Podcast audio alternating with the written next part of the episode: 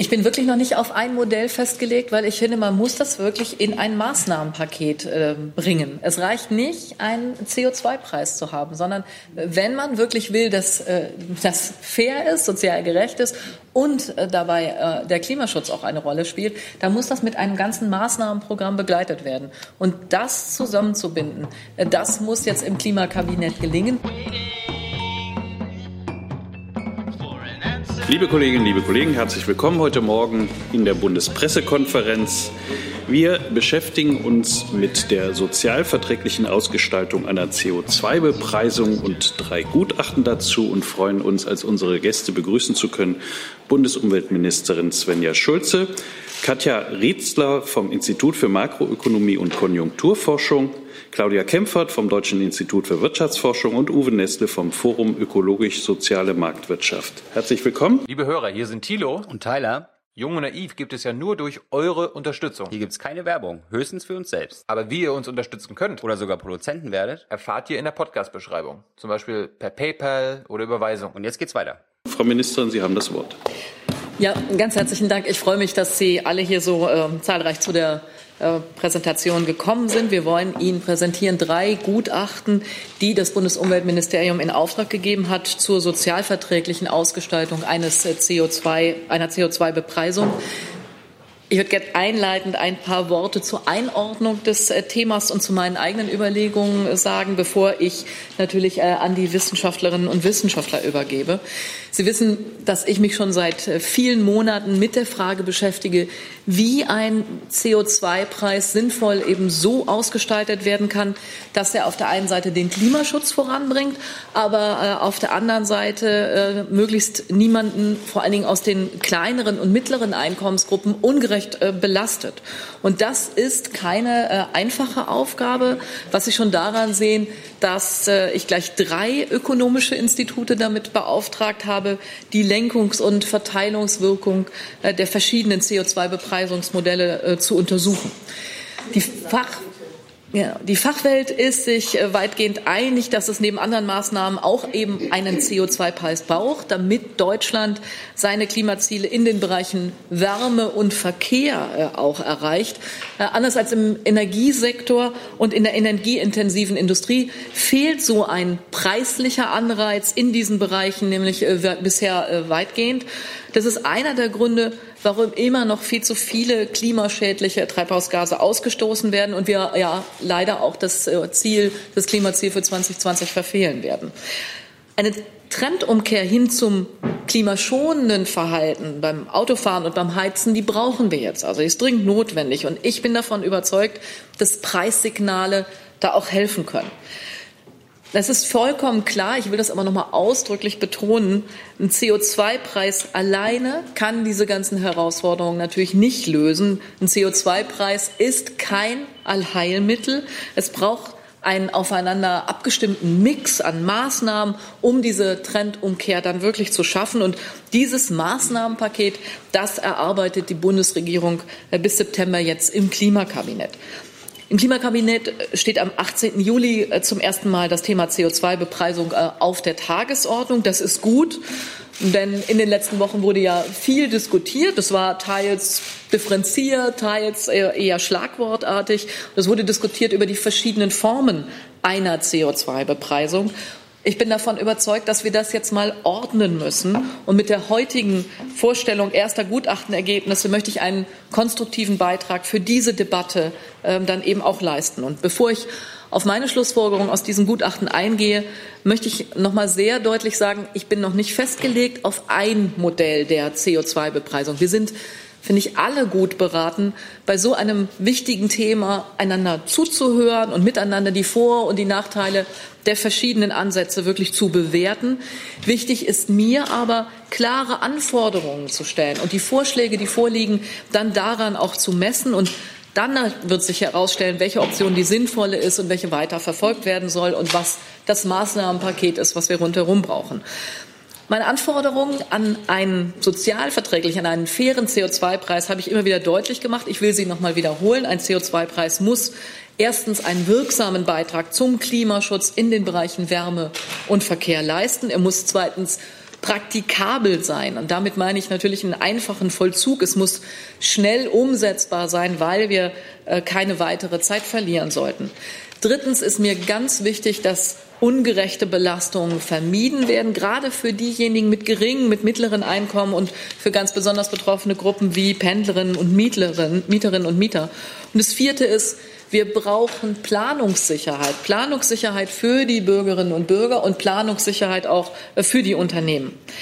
Ich habe mir die Berechnung der Institute im Vorfeld natürlich angesehen und ich will Ihnen sechs Punkte nennen, die mir für ein Modell einer sozialverträglichen CO2-Bepreisung wichtig sind, weil ich kann mir einen CO2-Preis, eine CO2-Bepreisung nur dann vorstellen, wenn sie wirklich sozialverträglich ausgestaltet wird. Und die Gutachten hier zeigen heute, das ist möglich. Man kann das so gestalten. Der erste Punkt ist, wir brauchen einen Maßnahmenmix. Das wird in den Gutachten nochmal bestätigt. Der Beitrag zu einer CO2-Bepreisung, äh, der Beitrag einer CO2-Bepreisung zum Klimaschutz im Verkehrs- und Gebäudebereich wird maßgeblich davon abhängen, welche weiteren Maßnahmen rundherum getroffen werden. Deswegen kann so ein CO2-Preis weder ein Klimaschutzgesetz noch ein umfangreicheres Maßnahmenprogramm ersetzen. Äh, wir brauchen das, was im Klimakabinett derzeit erarbeitet wird. Und je ambitionierter wir ordnungsrechtliche und Förderinstrumente sowie äh, Infrastrukturmaßnahmen für die Verkehrs- und Wärmewende ausgestalten, umso besser wirken dann eben auch preisliche Anreize wie ein CO2-Preis. Mit allen Maßnahmen zusammen wollen und müssen wir unser Minderungsziel von mindestens 55 Prozent bis 2030 gegenüber 1990 erreichen. Und ich wünsche mir, dass wir gemeinsam in der Bundesregierung zu einem kohärenten Gesamtkonzept für den Klimaschutz kommen. Der zweite Bereich, es sollen keine Mehreinnahmen für den Staat geschaffen werden. Der Staat braucht keine zusätzlichen Einnahmen darüber generieren, sondern das Geld äh, soll für die Entlastung der Bürgerinnen und Bürger und der Unternehmen verwendet werden.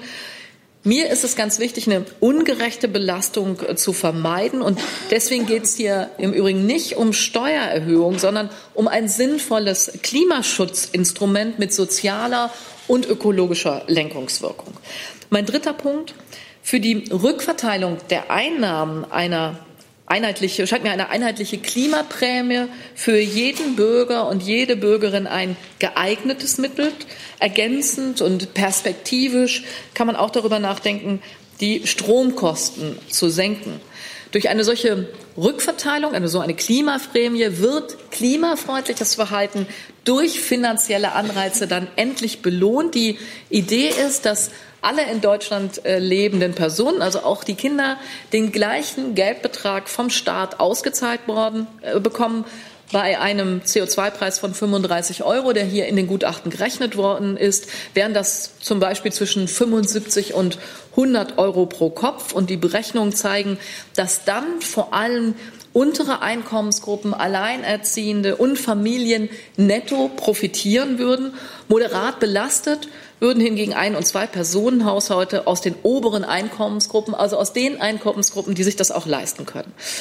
Ich bekomme hin und wieder den Hinweis, das ist doch äh, linke Tasche, rechte Tasche und damit äh, sozusagen wirkungslos. Nee, das stimmt nicht.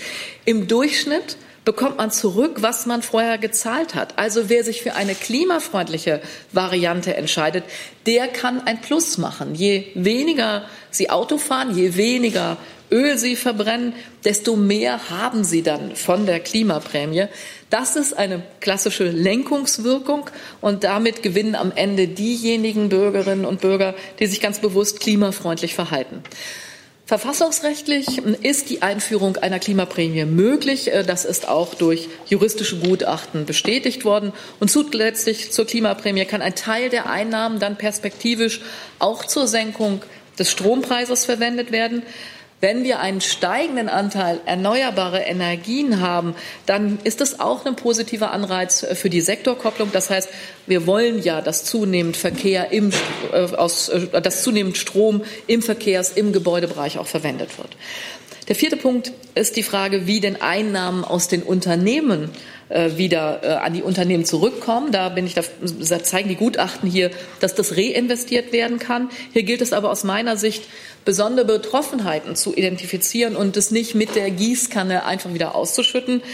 Besonders betroffen sind zum Beispiel Kranken- und Pflegedienste, sind Hebammen oder kleine Handwerksbetriebe, die sehr viel unterwegs sind. Und eine Möglichkeit zur Rückverteilung wäre daher zum Beispiel ein äh, Investitionskostenzuschuss zur Elektrifizierung von Fahrzeugflotten im Handwerk oder von sozialen Diensten. Die Erfahrungen zeigen, dass solche Programme eine hohe Nachfrage erzielen, dass sie oft stark äh, überzeichnet sind. Und hiermit könnten wir auch einen Schub zur Elektrifizierung des Verkehrs auslösen, äh, der im Bereich Klimaschutz natürlich enorm wichtig ist und nützen würde. Fünfter Bereich ist, wie erheben wir eigentlich einen CO2-Preis? Für eine Zeitnahme, für eine praktikable Umsetzung bietet sich eine Erhöhung der bestehenden Energiesteuersätze für Heiz- und Kraftstoffe, also für Benzin, Diesel, Heizöl und Erdgas an, äh, um eine CO2-Komponente dann. Das heißt, die Gutachterinnen und Gutachter stellen ein System vor, wie man an ein bestehendes System, was wir heute schon haben, äh, anknüpfen kann, also keine neue Bürokratie sozusagen schafft. Das scheint mir ein sehr äh, unkomplizierter Weg zu sein, um einen schnellen Start einer CO2-Bepreisung auch wirklich äh, zu ermöglichen und schnell Wirkungen zu haben, auch äh, für den Klimaschutz. Der sechste Punkt ist natürlich die Höhe des äh, CO2-Preises um Sozialverträglichkeit und Klimaschutz erfolgreich äh, miteinander zu kombinieren, ähm, erscheint es mir sehr sinnvoll, was die Gutachterinnen und Gutachter hier vorschlagen, moderat einzusteigen und dann schrittweise und planvoll ähm, diese Steuersätze zu erhöhen. Ein moderater Einstieg verhindert eben ungerechte Belastungen für Privatpersonen und für Unternehmen. Sie ermöglicht es, das Verhalten auch wirklich äh, zu verändern. Das ist gerade für diejenigen, wo es heute äh, noch keine Alternativen gibt oder wo die finanziellen Möglichkeiten noch nicht da sind, eben schwierig. Und deswegen äh, dieser Vorschlag, das moderat zu machen, den finde ich sehr interessant. Wie das ganz genau gehen könnte und was da genau, wie so ein Pfad sein könnte, das können die Wissenschaftlerinnen und Wissenschaftler viel besser vorstellen. Das wären äh, meine Vorbemerkungen. Ich äh, übergebe jetzt gerne äh, an die Expertinnen und Experten, um die Studien dann auch im Einzelnen vorstellen zu können. Dann fängt Herr Nestler an. Vielen Dank. Bitte schön. Ja, vielen Dank, Herr Mainz. Wir haben gemeinsam mit Energy Brain Pool, dem Öko-Institut und dem Juristen Stefan Klinski das BMU beraten seit einiger Weile in dem Themenbereich CO2-Bepreisung.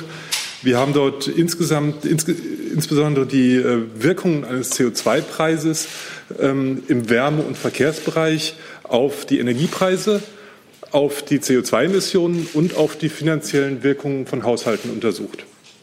Wir haben verschiedene Varianten untersucht, also nicht nur den Preis, den ich jetzt hier heute oder den Pfad, den ich hier heute exemplarisch nehme, von 35 Euro startend im Jahr 2020 auf 180 Euro im Jahr 2030. Wir haben auch verschiedene Pfade berechnet und geschaut, ähm, wie, welche Auswirkungen diese haben. Zum Pfad 35 äh, auf 180 finden Sie im Handout oder im Hintergrundpapier was vorliegen, aber auch auf unserer Internetseite. Der relativ niedrige Einstiegspreis von 35 Euro ist deswegen ökologisch vertretbar oder dann ökologisch vertretbar, ähm, wenn klar ist, dass es danach schrittweise auf einen vergleichsweise hohen Preis im Jahr 2030 dann hochgeht. In unserem Fall auf 180, das erscheint uns ein angemessener Preis. Nur wenn wir diesen Pfad auch vorgezeichnet haben, ist die richtige Lenkungswirkung da für die Haushalte, für die Gewerbe, für die Wirtschaftsmenschen, äh, weil sie wissen, was auf sie zukommt und dann sinnvoll investieren können und wissen, ob sich das rentiert oder nicht. Auswirkungen auf die äh, Endkundenpreise sehen wie folgt aus. Die Dieselpreise steigen im Vergleich zum heutigen Stand um 11 Cent pro Liter. Bei den Benzinpreisen ist es knapp unter 10 Cent pro Liter. Auch die Heizölpreise steigen um 11 Cent pro Liter. Das bedeutet, dass äh, bei den schwankenden Preisen, die wir in der Vergangenheit hatten, im Vergleich zu den letzten zehn Jahren diese Preise noch eine Weile unter dem Maximum der letzten zehn Jahre liegen werden. Sie steigen zwar, aber sie bleiben noch unter dem Maximum der letzten Jahre, ähm, die wir erlebt haben, wo die Gesellschaft mit zurechtkam und wo wir sehen, dass man damit umgehen kann. Ähm, deswegen ist dieser Eintrittspreis auch ein, ein verantwortungsvoller Einstiegspreis, der keinen überfordert. Ähm,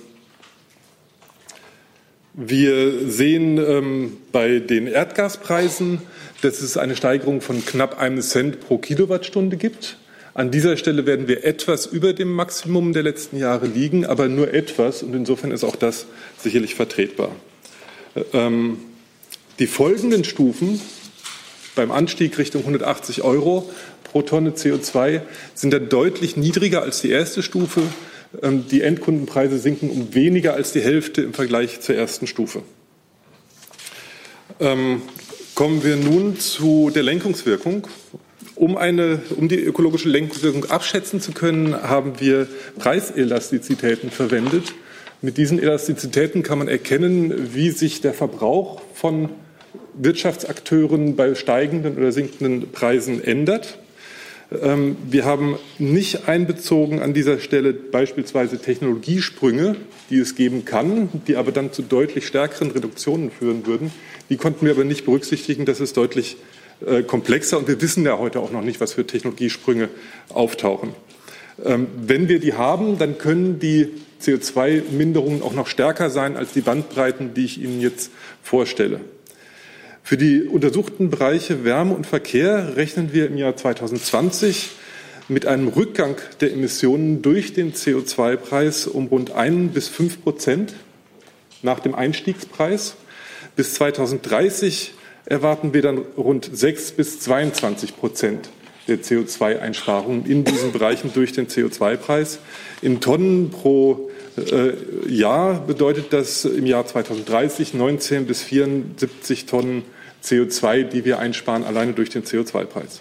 Nicht betrachtet wurde bei diesen Untersuchungen auch die Wirkung der Rückgabe des Geldes ähm, da sehen wir eine sehr geringe, wenn überhaupt vorhandene Wirkung ähm, bei der Klimaprämie, weil wir davon ausgehen, dass die nicht nur zum Energieverbrauchen ausgegeben wird, sondern vielfach auch für Dinge, ähm, die keine CO2-Emissionen verursachen.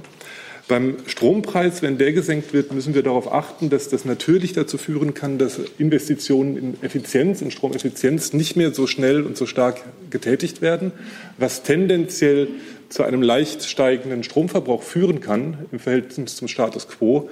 Hier müssen wir aufpassen, dass das nicht zu negativen Wirkungen führt. Und das, was wir ohnehin machen müssen, um unsere Klimaziele zu erreichen, nämlich den Ausbau der Erneuerbaren Energien kräftig nach vorne schieben, das müssen wir dann umso dringender machen, wenn wir den Weg gehen, den Strompreis ein wenig zu senken. Denn ansonsten würde ja ein zusätzlich notwendiger Stromverbrauch von Erdgas- oder Kohlekraftwerken erzeugt, und das kann nicht im Sinne der Erfinder sein.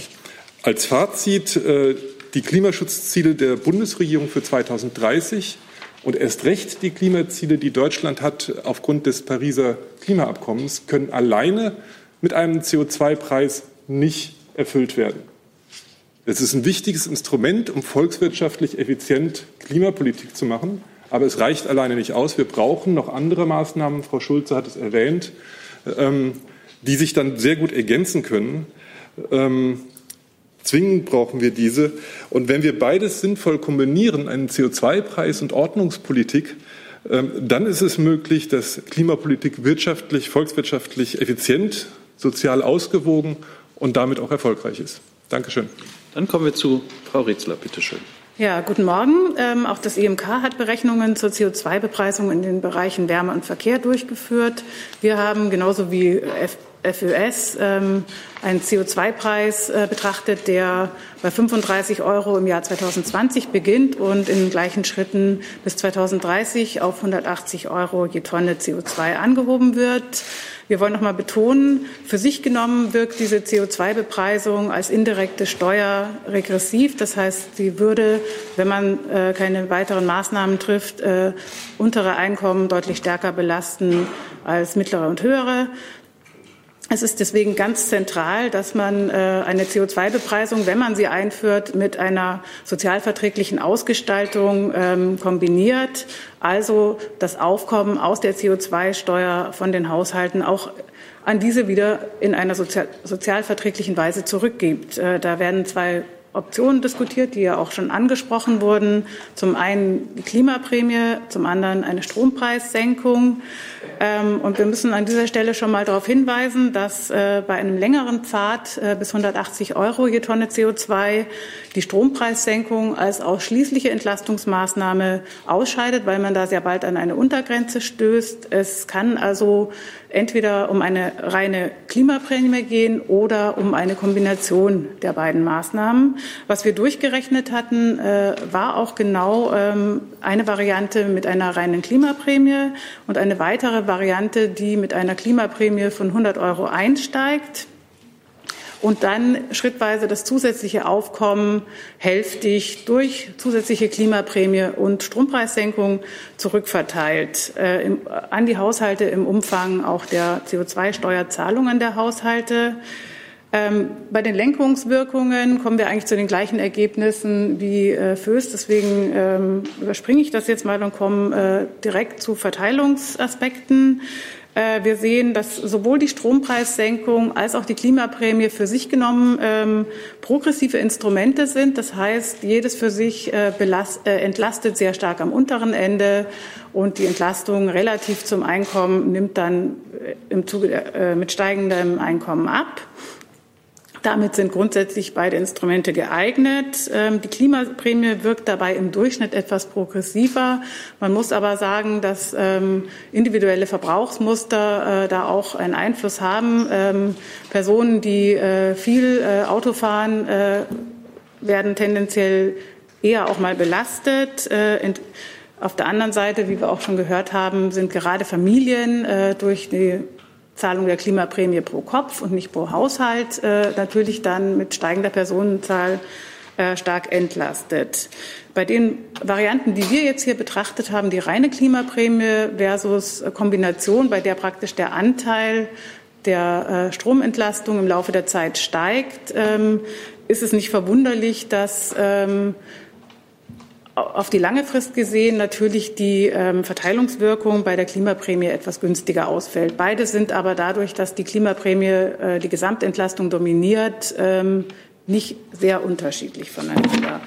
Ein wichtiger Punkt, äh, der zu beachten ist, wenn es äh, um die Frage geht, Klimaprämie versus Strompreissenkung, welchen Anteil hat da was, ähm, ist auch der Umgang mit Leistungen aus der Grundsicherung. Ähm, da muss man sich äh, klar Gedanken machen, wird die Klimaprämie da angerechnet, in welchem Umfang, äh, wie verhält sich das mit einer hoffentlich dann zeitnahen Anhebung von ähm, Leistungssätzen. Ähm, es ist ganz zentral, dass hier eben auch ähm, eine Mehrbelastung für Bezieher von Grundsicherung vermieden wird.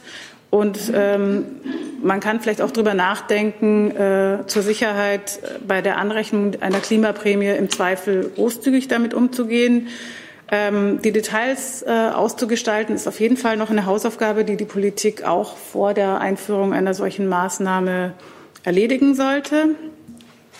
Ja, da sind wir jetzt mal mit den Haushalten fertig. Ähm, es gibt noch den Sektor Gewerbe, Handel, Dienstleistungen, die Unternehmen, ähm, die werden natürlich auch von den beiden Maßnahmen in unterschiedlicher Weise tangiert. Sie werden durch die CO2-Bepreisung äh, belastet. Bei der Prämie erhalten Sie zunächst keine direkte Entlastung. Bei der Strompreissenkung profitieren Sie natürlich äh, gleich in der ersten Runde ähm, von niedrigeren Strompreisen. Äh, man muss aber hier im Zusammenhang mit den Unternehmen auf jeden Fall das Gesamtbild betrachten. Denn ähm, die CO2-Steuer ähm, ist ja Teil dann auch der Betriebsausgaben, kann dann in anderen Bereichen steuerlich geltend gemacht werden. Was, das, was dann auch wieder bedeutet, dass der Bund auch die Belange der anderen Gebietskörperschaften im Auge behalten muss. Man kann natürlich bei verbleibenden äh, Entlastungsdefiziten hier über weitere Fördermaßnahmen nachdenken. Äh, Frau Schulze hat da ja schon Beispiele genannt. Ähm, dem würden wir uns anschließen. Und man äh, muss auch berücksichtigen, äh, dass es wahrscheinlich ist, dass die Unternehmen auch einen Teil ihrer Mehrbelastung in die Preise überwälzen wollen. Ähm, das muss man vielleicht auch noch mal äh, stärker im Detail auch evaluieren, wenn die Maßnahme eingeführt ist. Und das ist auf jeden Fall ein starkes Argument dafür, ähm, den Sektor Haushalte eher etwas großzügiger zu entlasten, also ihm bei den Entlastungen einen Anteil zukommen zu lassen, der über den reinen Anteil am CO2-Preisaufkommen hinausgeht. Äh, noch ein Wort zur äh, Lenkungswirkung bei der Strompreissenkung. Es wurde angesprochen, dass da auch ähm, es auf jeden Fall zu einem zunehmenden Stromverbrauch kommt, äh, einfach durch diese Preiswirkung. Der äh, geht sicher zum Teil in die erwünschte äh, Sektorkopplung.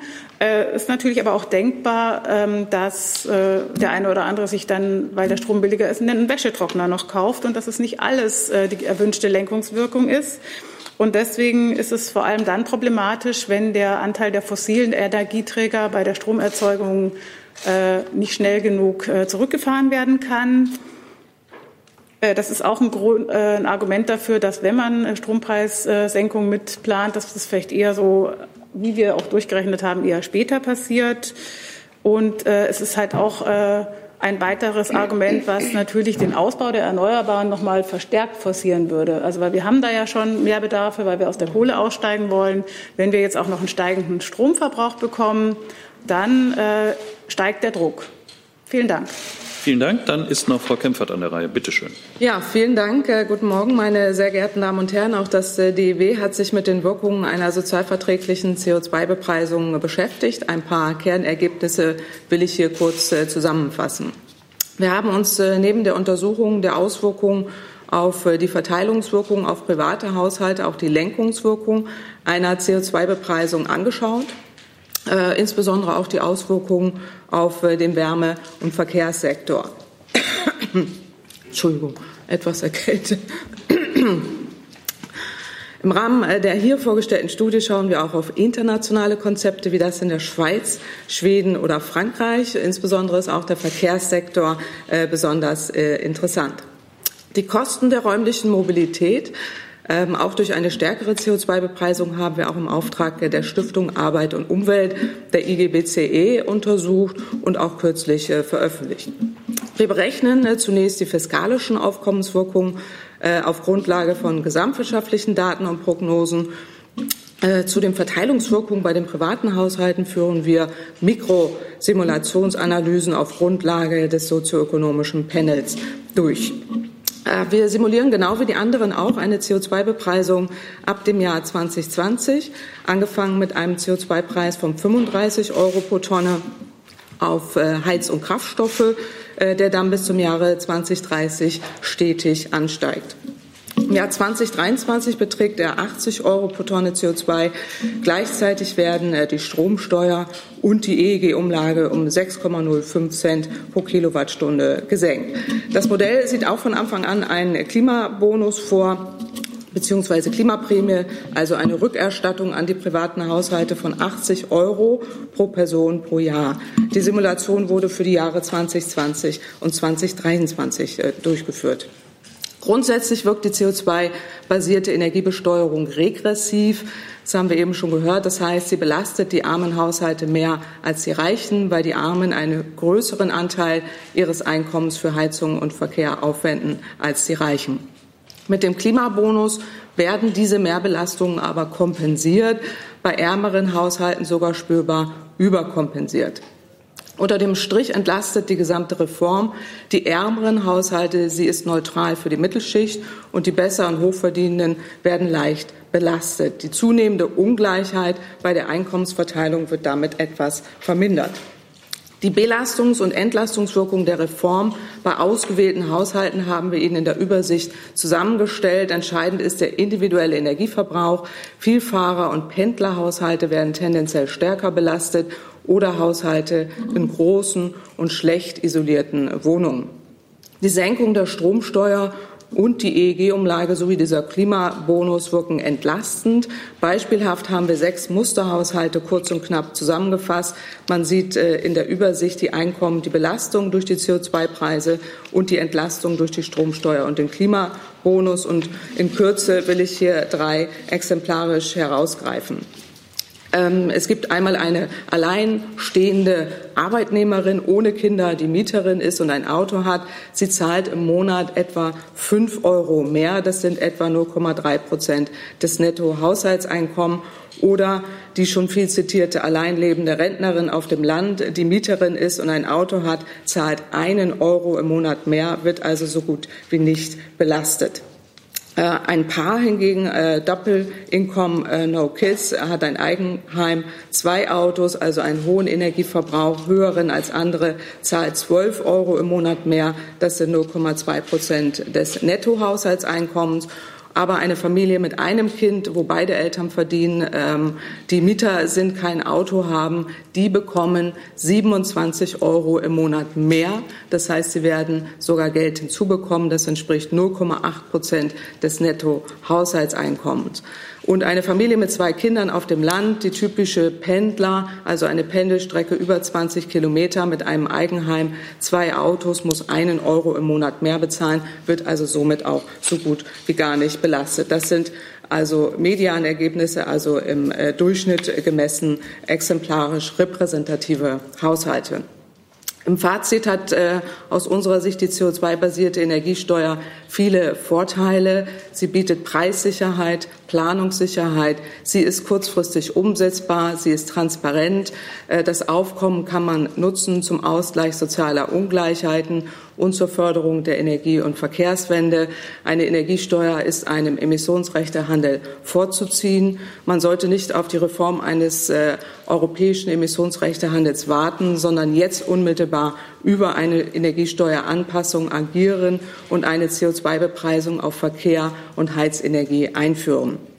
Zum Emissionsrechtehandel ist zu sagen, dass, es, dass er viele Nachteile hat. Eine Erweiterung des Emissionsrechtehandels ist kurzfristig nicht zu empfehlen. Es ist aber diese CO2-Bepreisung nur eine Maßnahme von vielen. Wir haben das eben schon gehört. Es ist kein Allheilmittel, sondern ein Baustein von vielen zur Erreichung der Klimaziele. Es sind zusätzlich flankierende Maßnahmen notwendig, wie die Förderung der Elektromobilität oder auch die Förderung der energetischen Gebäudesanierung. Außerdem sollte der Ausbau der erneuerbaren Energien stärker vorangetrieben werden, ambitionierter vorangetrieben werden, auch vor dem Sinne äh, der, vor dem Hintergrund, dass wir vielleicht einen steigenden Stromverbrauch haben äh, und damit die Stromkostenentlastung anstreben und auch eine Sektorkopplung. Danke. Ja, vielen Dank. Dann kommen wir zu Fragen. Die ersten habe ich schon vorliegen. Herr Jung hatte sich als erster gemeldet. Bitte. Mich würde interessieren, hier hinten, ähm, zu den Annahmen, die Sie gemacht haben. Wer ist auf diese Annahmen gekommen? Und ich wundere mich, ähm, warum mit 35 Euro pro Tonne CO2 ähm, das anfängt und erst, ab, äh, erst im Jahr 2030 180 Euro erreicht werden soll. Ich meine, Frau Kämpfer, Sie sind ja auch bei Scientists for Future dabei, die die Schüler unterstützen. Die Schüler sagen 180 Euro sofort, was das Umweltbundesamt auch sagt. Warum halten Sie sich nicht an die äh, Vorgaben Ihres Umweltbundesamtes? Ich, ich fange mal an mit der Beantwortung, dann kann Frau äh, Kämpfer ja noch ergänzen. Ähm, wir haben vorgegeben, dass man mal verschiedene Modelle rechnet, weil ich möchte, dass wir genaue Datenbasis dafür haben, welche Auswirkungen welche Erhöhung hat. Und äh, als Einstieg war dieses 10 Cent mehr, also über den Daumen, äh, etwas, äh, wo ich gesagt habe, damit kann man mal beginnen.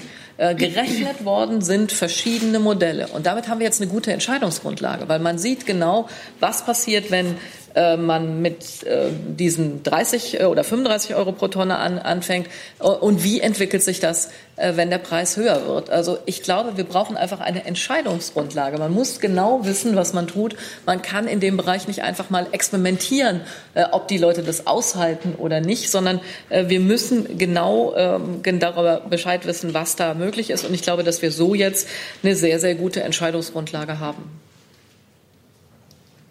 Ja, also ähm, in der Tat geht es ja darum, dass man eine CO2-Bepreisung haben will, die dann auf äh, Höhe von 180 Euro pro Tonne CO2 ansteigt. Aber in der Tat braucht man eine Einstiegshöhe, um auch anzuschauen, äh, welche Lenkungswirkungen äh, man hat und äh, wie man dann entsprechend auch die Entlastung umsetzen kann. Wenn man jetzt schon sehr früh sehr hoch einsteigt, gibt es abrupte Preisausschläge und damit sehr viel äh, weniger Unterstützung aus allen Seiten, als wenn man jetzt einen Preis Pfad vorgibt. Andere Länder, das haben wir uns ja auch angeschaut, sind ja ähnlich vorgegangen. Die äh, sind äh, langsam gestartet und dann hat sich der Preis deutlich erhöht. Äh, und wir sehen auch, dass es Planungssicherheit gibt, wenn alle wissen, dass der Preis auf 180 Euro pro Tonne CO2 ansteigt. Dann hat man heute schon die Vorzieheffekte, die man haben will, als wenn man denkt, dass bei 35 Euro ist Schluss und danach wird alles wieder eingestampft, sondern man hat hier Planungssicherheit und kann auch damit die notwendigen Investitionsschübe auslösen. Das sehen wir aus anderen Ländern. Äh, dass das funktioniert, ähm, wenn die Perspektive da ist, auf 180 Euro pro Tonne CO2 äh, zu gehen. Ich äh, bin, wie Sie ja sagen, auch bei Science for Future zu Recht aus unserer Sicht, um genau auch das zu vertreten, dass man die Umweltschäden einpreist. Wir brauchen Kostenwahrheit. Wir brauchen hier eine stärkere Transparenz. Und aus unserer Sicht kann diese schrittweise Einführung das durchaus erfüllen. Aber wenn Bitte? es Kostenwahrheit braucht, dann muss man doch mit 180 Euro mindestens starten, Frau Kempfert, weil das ist ja, das sind ja die aktuellen Kosten und steigen die eh nicht im Jahr, äh, Jahr 2030 dann auf noch mehr als 180 Euro. Der, der Preis bleibt ja dann nicht stehen. Und Frau Schulze, wenn Sie sagen, verschiedene Modelle wurden berechnet, welche, welche Modelle wurden denn berechnet und was haben Sie uns da jetzt hier vorgestellt? Ist das ein Modell? Und haben Sie ein Modell berechnet, was quasi auf 180 Euro gegangen ist? Sofort. Soll ich zuerst? Ja. Ja, also äh, 180 Euro äh, pro Tonne CO2 als Einstiegspreis ist in der Tat äh, wahnsinnig äh, hoch, äh, wenn man äh, da bedenkt, dass es ja auch die politischen Ausgestaltungen, um eine politische Ausgestaltung gehen muss und dann auch eine, einen pragmatischen Ansatz wählt, um es überhaupt zum Erfolg zu bringen. Und andere Länder zeigen eben, dass es so zum Erfolg gehen kann, wenn man niedrig einsteigt und dann deutlich erhöht, mit der Perspektive, dass der Preis ansteigt. Das ist das Entscheidende. Und wenn man sehr hoch einsteigt, ist die Gefahr da, dass man sehr große äh, Ungleichheiten hat, äh, die dann schwer auszugleichen sind und insbesondere auch die Wirtschaft nicht äh, ausreichend reagiert in kürzester Zeit. Wenn man klein einsteigt und dann aber mit der Perspektive auf 180 Euro geht, hat man die notwendige Planungssicherheit, damit die Investitionen auch kommen. Herr Nestle, Sie wollten auch antworten. Ja, danke schön. Wir haben verschiedene Preispfade berechnet und die fangen mit 35 oder mit 50 oder mit 80 Euro pro Tonne an und haben dann geguckt, wie die Lenkungswirkungen sind und haben gemerkt, die Lenkungswirkungen, weil sie alle im Jahr 2080, 2030 erstmal bei 180 Euro enden, ähm, sie alle haben ähnliche Lenkungswirkungen. Das ist nicht deutlich anders, wenn wir mit 50 oder mit 80 Euro anfangen. Das liegt daran, dass die Elastizität vor allem langfristig wirkt. Kurzfristig kann man in vielen Bereichen wenig machen. Ja, man kann versuchen, langsamer mit dem Auto zu fahren, man kann versuchen, kurzfristig mehr Mitfahrerzentrale zu fahren, man kann versuchen, das Fenster zu schließen im Winter und nicht auf Kipp stehen hat, aber man kann nicht kurzfristig die Heizung umbauen oder das Haus dämmen oder das Elektroauto kaufen. Das ist langfristig. Und diese Langfristigkeit, die wirkt dann, wenn ich meinen Preispfad habe, der bei 180 Euro endet. Und diese Langfristigkeit geht nicht schneller, wenn ich mit einem höheren Einstiegspreis anfange. Ja, ähm, deswegen ist es aus ökologischer Sicht nicht so dramatisch, mit einem kleineren Anfangspreis einzusteigen. Dennoch sozusagen ein kleiner Vorteil wäre es, wenn man stärker einsteigen würde. Unsere Untersuchungen zu Verteilungswirkungen sagen, dass das verkraftbar wäre. Ja, wir haben gehört, gerade bei ärmeren Familien, gerade bei Haushalten mit mehreren äh, äh, Bewohnern sozusagen, die profitieren von einer solchen Reformen, wenn das Geld auch rückverteilt wird. Das wäre das Gleiche bei einem höheren Einstiegspreis. Das heißt, man kann das schon machen, aber die stärkeren Lenkungswirkungen sind nicht in dem Maße vorhanden, wie man sie sich vielleicht zunächst erstmal vorstellt. Frau Rietzer.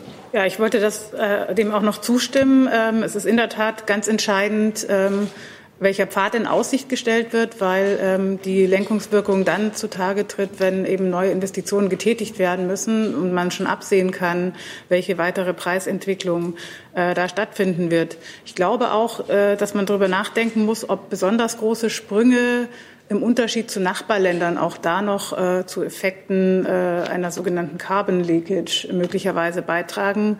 Also von daher finde ich eben auch äh, ganz zentral, äh, dass es ein verlässlicher Pfad ist in, in Schritten, die äh, machbar sind. Ob das jetzt im Einzelnen wirklich genau in dieser Form bis 2030 durchgezogen äh, werden muss, das ist ja noch dahingestellt. Das wird sicher im politischen Prozess ausgehandelt.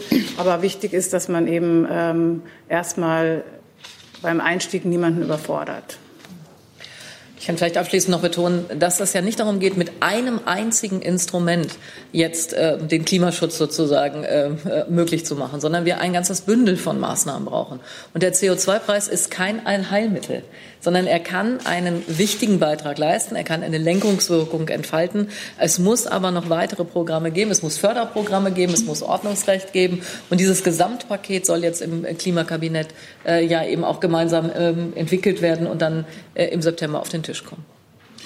Ich habe jetzt noch elf weitere Wortmeldungen schon mal registriert. Die nächste Wortmeldung kommt von Herrn Herden, wenn ich ihn treffe. Ja. Frau Schulze, ich sehe hier nur Erdgas, Heizöl, Diesel, Benzin. Was ist denn mit dem Flugverkehr als, äh, sage ich mal, doch sehr starken CO2-Belaster? Und zum anderen äh, die Zahlen, die wir jetzt auch schon von Herrn Nestle gehört haben. Wie reagiert denn äh, der Koalitionspartner auf diese eventuellen Belastungen, auf die Preis- oder die Preisaufschläge? Zur Frage des Flugverkehrs. Ja, wir müssen auch für den äh, Flugverkehr noch Maßnahmen machen. Das können wir nicht alles äh, sozusagen mit diesem CO2-Preis, äh, der hier jetzt errechnet und vorgestellt worden ist, erreichen. Ich glaube, dass wir auch dort Maßnahmen brauchen, damit die Emissionen nicht weiter steigen und finde das, was bisher in der Diskussion ist, nämlich Aufhebung Kerosinsteuerbefreiung auf der europäischen Ebene, das können wir gar nicht national, das müssen wir europäisch machen, ähm, das finde ich genau den richtigen Weg. Wir müssen den Weg hinbekommen, dass nicht ähm, ähm, Fliegen weiterhin viel billiger bleibt als äh, Bahnverkehr. Und äh, da äh, wird auch, werden auch Anstrengungen nötig sein. Das zeigt auch wieder, CO2-Preis alleine reicht nicht, sondern man braucht ein Gesamtkonzept, was wirklich äh, alle Bereiche umfasst und eben auch den Flugverkehr. Nächste Frage, Frau Pogin, nehmen Sie das Mikro da. Ach, der Kollektionsrat, sorry, ja, die habe ich vergessen. Ja. ja. Ähm, ich glaube, dass wir jetzt in einen Wettbewerb um die besten Ideen einsteigen müssen. Wir haben jetzt hier verschiedene Ideen errechnet. Wir haben eine sehr gute Entscheidungsgrundlage durch die Gutachten, die wir jetzt haben. Und das wird mit einfließen in die Diskussionen im Klimakabinett. Ich bin offen für das äh, genaue Modell. Ich glaube, dass wir am Ende des Tages einen Preis für CO2 brauchen. Aber wie wir es ganz genau machen, welchen Pfad wir jetzt wählen, das ist das, was wir gemeinsam im Klimakabinett dann auch diskutieren werden. Und ich glaube, äh, so eine fundierte fundierte Bereicherung äh, der äh, Diskussion äh, tut der Debatte insgesamt gut. Ja, bitteschön. Ja, Frau Schulze, ich würde das gerne auch noch mal aufgreifen, was Sie jetzt gerade den Koalitionspartner betreffend gesagt haben. Ähm, es gibt ja Unionspolitiker, die Ihnen jetzt schon eine geplante Umverteilung vorwerfen im Zusammenhang mit dem CO2-Preis. Und die Union sagt bisher immer, mit uns wird es keine Steuererhöhungen geben. Deswegen wäre da die Frage, auch wenn Sie sagen, das ist jetzt nur ein Debattenbeitrag, wie wollen Sie an dem Punkt zusammenkommen? Und meine zweite Frage, äh, Sie haben jetzt sehr viel über den Ausgleich der Einkommensklassen gesprochen, wo das austariert werden muss. Aber so wie Sie das jetzt hier skizzieren, wird es doch einen ganz klaren Stadt-Land-Konflikt geben, wenn Sie diesen CO2-Preis einführen. Zu der Frage äh, äh, Stadt-Land-Konflikt, Frau Spindler-Herren, das ist ja genau das, was jetzt offengelegt ist, was dann politisch gestaltet werden muss. Da kann man ja Maßnahmen ergreifen, damit äh, das eben ähm, für die Pendlerinnen und Pendler nicht so hart ist. Was wir jetzt eben wissen, ist, wie das genau wirkt. Und das ist das Gute an diesen Gutachten. Es schafft Transparenz darüber. Und ähm, bezogen auf ähm, unseren Koalitionspartner, ähm, ich habe sehr genau vernommen, was alles nicht gewünscht ist. Damit kommen wir aber nicht weiter. Wir müssen etwas im Klimaschutz tun. Wir müssen CO2 reduzieren. Und deswegen müssen wir jetzt in einen Wettbewerb der Ideen eintreten, was man denn machen kann und nicht, was man alles nicht machen kann. Mit nicht und Nein sagen sparen wir keine Tonne CO2.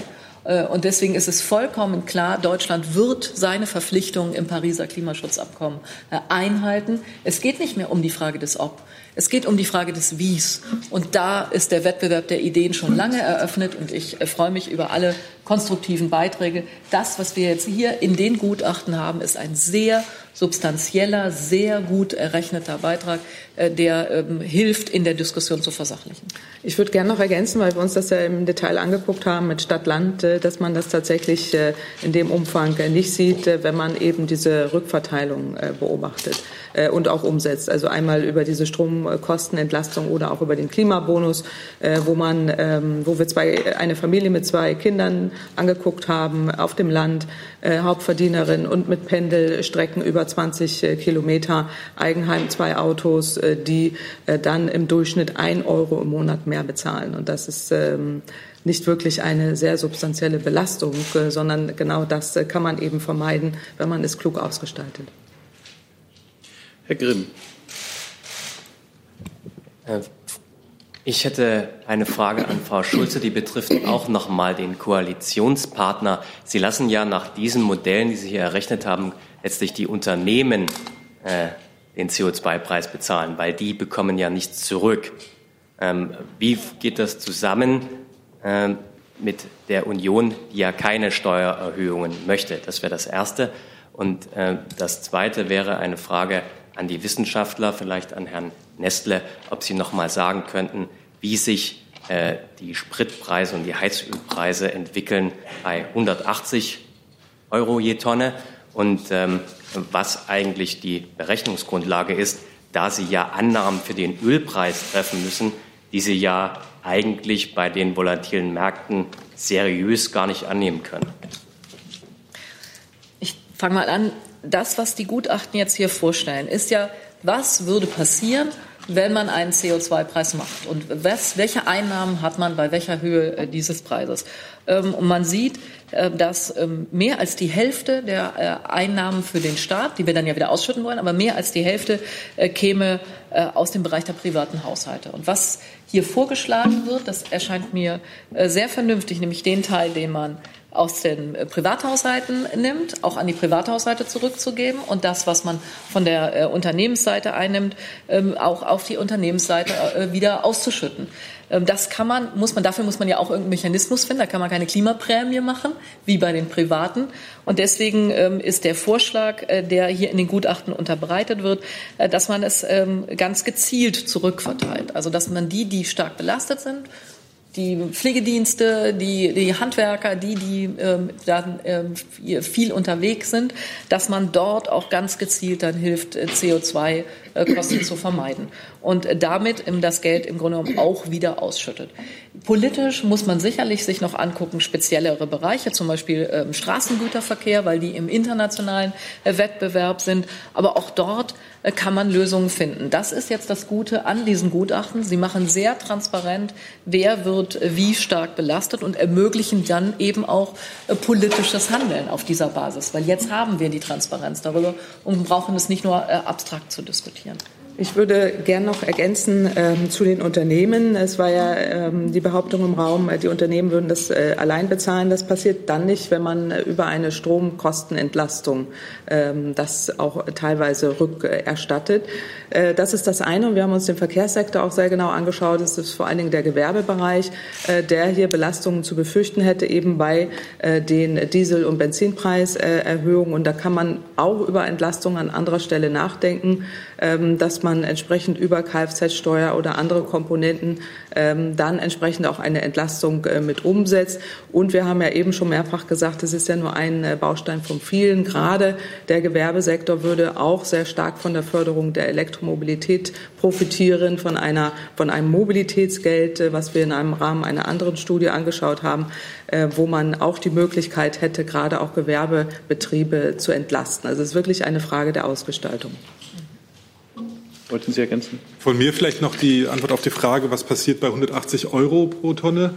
Ähm, bei den Spritpreisen kann man ungefähr sagen, pro 10 äh, Euro pro Tonne CO2 steigt der Spritpreis um 3 Cent pro Liter.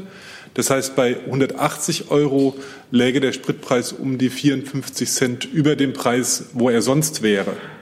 Ähm, wir können heute natürlich nur den Status quo nehmen und von dort aufschlagen.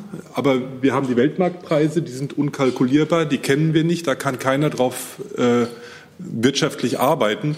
Ähm, diese Schwankungen kennen wir und äh, damit müssen alle schon immer leben.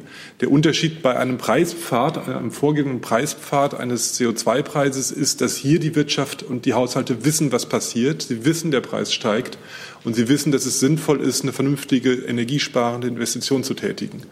Also nochmal, bei 180 Euro liegen wir gut 50 Cent über dem, wo wir sonst liegen würden. Ähm, und nochmal bei der Rückverteilungsidee ist auch dann sozusagen das Ganze äh, wirtschaftlich und auch aus sozialen Gesichtspunkten verkraftbar. Herr Hiller. Ich habe noch mal zwei Fragen. Und zwar einmal würde mich interessieren, ähm, Sie sagen ja immer, Frau Schulze, ähm, CO2-Preis ist kein Allheilmittel. Wie viel kann denn dieses Instrument CO2-Preis letztendlich beitragen, um die 2030er Klimaziele zu erreichen? Das heißt, wie groß ist das Delta, was über andere Möglichkeiten äh, bereitgestellt werden müsste? Und ähm, was mir auch auffiel, Herr Nestle, äh, Sie haben ja ausgeführt, die, die CO2-Einsparungen ähm, und zwar ist mir aufgefallen, dass die Spanne relativ groß war. Kommt diese Spanne nur daher, dass man unterschiedliche Preismodelle durchgecheckt habe? Oder ist es wahrhaftig so, wenn ich so sehe, zwischen 1 und 5 Prozent für das eine Jahr und ich weiß gar nicht, bei den Tonnen war es noch viel eklatanter bis 2030 gerechnet? Oder ist es nicht dann am Ende vielleicht doch so, dass das, was die Wissenschaftler bereitstellen konnten, Frau Schulze, gar nicht so eine verlässliche und genaue Grundlage ist, weil letztendlich die Preiselastizitäten und die Effekte, die da auftreten, so unbestimmbar sind, dass sie so riesen Spannbreiten haben, dass sie am Ende gar nicht sagen können, wie groß eigentlich definitiv das Einsparvolumen ist. Sie mit den Beitrag? Ja, gerne. Ähm, die Wissenschaft äh, oder in der Wissenschaft gibt es verschiedenste Studien, die über Preiselastizitäten etwas aussagen. Und die sagen halt alle nicht das Gleiche aus. Und es ist tatsächlich etwas sehr Komplexes, das herauszukristallisieren, wie stark wirklich die Wirtschaft und der Haushalt und äh, die Bäckerei im Vergleich zum äh, zur Automeisterei oder was weiß ich was, wie die reagieren. Das ist äh, nicht eine leichte Aufgabe und deswegen gibt es da breite Spannen, was die Elastizität anbetrifft und entsprechend kommen wir auch breite, auf breite Spannen, was äh, ein CO2-Preis bewirken kann. Ähm, wir sehen in der Vergangenheit durch die ökologische Steuerreform äh, von vor jetzt 20 bis 15 Jahren, wir sehen am Ausland, dass ein höherer Preis wirkt und wir wissen, dass durch marktwirtschaftliche Instrumente wie einer Bepreisung von CO2 volkswirtschaftlich effiziente Lösungen gefunden werden. Und deswegen ist es auch dann, wenn wir nicht ganz genau wissen, wie viel CO2 wird tatsächlich gespart bei dem einen oder anderen Preispfad, ähm, dass es ein sinnvoller Weg ist. Was auch sicher ist, ist, dass wir ähm, zwar einerseits sagen müssen oder beschließen müssen, jetzt wir werden einen Preispfad haben und der wird deutlich sein in Zukunft. Wir müssen aber genauso auch in drei oder fünf Jahren schauen, was tatsächlich passiert ist. Und dann kann man zum Ergebnis kommen, das hat noch nicht gereicht. Wir müssen an irgendeiner Ecke, vielleicht am Preispfad, vielleicht an anderen Instrumenten noch weiter drehen, wenn wir denn die Klimaziele erreichen wollen. Ich würde gerne noch einen Satz ergänzen äh, zu den Lenkungswirkungen, weil wir uns das auch angeschaut haben im Rahmen der zur Verfügung stehenden Preiselastizitäten. Wenn man davon ausgeht, dass man äh, rein statisches anschaut mit den heute zur Verfügung stehenden Informationen, kann man da bei einem Preis von 80 Euro pro Tonne CO2 plus eben dieser Stromsteuersenkung und Klimabonus äh, davon ausgehen, dass maximal 30 Prozent der bis 2030 notwendigen Emissionsminderungen erreicht werden können. Wenn man allerdings auch Triggerpunkte erreicht, dass mehr Elektromobilität kommt, äh, dass äh, wir Investitionen anschieben, dass dadurch auch ein Markt entsteht, können auch deutlich mehr äh, Emissionen gesenkt werden. Das ist eben die Unbekannte, weswegen man heute nicht auf der Nachkommastelle sagen kann, in welcher Größenordnung wir uns hier bewegen. Das heißt, auf der sicheren Seite 30 Prozent dessen, was wir bis 2030 an Klimazielen haben, durch dieses Instrumentarium und die 80, Hoffnung, die bei 80 Euro, wenn wir auf 180 gehen, dann entsprechend äh, deutlich äh, mehr. Aber äh, wir brauchen tatsächlich flankierende Maßnahmen, äh, sonst äh, äh, werden wir es nicht erreichen können. Aber ein Baustein, der schon mal eine wichtige, wichtige Anreizwirkungen erzielen wird, ist eben eine solche CO2-Bepreisung. Ich würde auch gerne noch kurz ergänzen. Es ist ja dann auch ganz entscheidend, ähm, die Elastizitäten hängen ja davon ab, welche Alternativen äh, die betroffenen Verbraucher und Unternehmen haben. Und äh, deswegen sind ja auch die flankierenden Maßnahmen, wie zum Beispiel auch Ausbau öffentlicher Verkehrsmittel, Fahrradwege und andere äh, Maßnahmen so wichtig, weil die dann auch wieder einen Einfluss auf die Elastizität haben. Ich kann ja viel, wenn ich eine Option habe, eine Alternative, dann kann ich ja viel eher reagieren. Wenn ich äh, irgendwo abgehängt bin, aufs Auto angewiesen, äh, dann halte ich vielleicht daran fest. Wenn ich äh, eine Alternative zum Auto habe, dann kann ich äh, CO2 sparen, da mich fortbewegen. Und deswegen ist es eben auch so wichtig, ähm, die Maßnahmen zu kombinieren, auch um die Effektivität zu steigern. Ja, ich will noch mal betonen, dass ähm, der CO2-Preis ja nicht das einzige ist. Das ist kein Allheilmittel, sondern wir brauchen begleitend etwas. Ich habe deshalb ein Klimaschutzgesetz vorgelegt. Und dieses Klimaschutzgesetz sieht ja einen klaren Mechanismus vor, dass man jedes Jahr ganz genau hinguckt, wie viel CO2 haben wir in welchem Sektor eingespart und wenn wir sehen, wir gehen auf eine Zielverfehlung zu, also wir schaffen nicht das, was wir uns für den einzelnen Sektor vorgenommen haben, dann müssen Maßnahmen ergriffen werden. Ich schlage in dem Gesetz vor, dass dann sofort ein, ein, ein Sofortprogramm des Ministeriums, äh, was äh, dafür zuständig ist, auf den Tisch muss, mit dem man dann nachsteuern kann, damit man im nächsten Jahr diese Verfehlungen eben nicht mehr hat. Und solche Mechanismen, die brauchen wir unbedingt begleitend, weil wir wissen weder, wie sich in den nächsten 15 Jahren die Welt entwickelt, ähm, noch was, was sonst alles passiert. Und deswegen brauchen Regierungen verlässliche Mechanismen über eine Legislaturperiode hinweg. Mechanismen, die bis 2030, bis 2050 eine Sicherheit schaffen, wie dann vorgegangen wird. Und deswegen äh, ist mir mein Klimaschutzgesetz so wichtig. Deswegen bringe ich das auch immer wieder ein, weil es eben so ein einzelner Mechanismus alleine äh, leider nicht tut. Es wäre schön, wenn das so einfach wäre, ist es aber nicht. So, dann habe ich Sie, Herr Kollege, bitte. Ja. Markus Obermann vom Bayerischen Rundfunk. Frau Ministerin, ähm, es gibt ja die Sorge der CSU, dass die Belastung der Leute auf dem Land enorm wird. Jetzt haben wir gerade vom DIW gehört, dass es da um einen Euro im Monat geht bei einer Familie mit zwei Kindern, die jeden Tag 20 Kilometer fahren. Können Sie denn garantieren, dass die Belastung so gering ist? Weil die Sorge der CSU hört sich da anders an. Ja, um da endlich mal Klarheit zu bekommen, um endlich zu wissen, was passiert denn wirklich. Deswegen haben wir äh, drei Institute äh, gebeten, das mal auszurechnen, weil einfach immer nur zu sagen, das kommt so, ähm, das nutzt ja nichts, sondern wir müssen verlässliche Daten und Fakten haben. Das haben die drei Institute jetzt getan. Sie haben sehr genau ausgerechnet an Beispielhaushalten.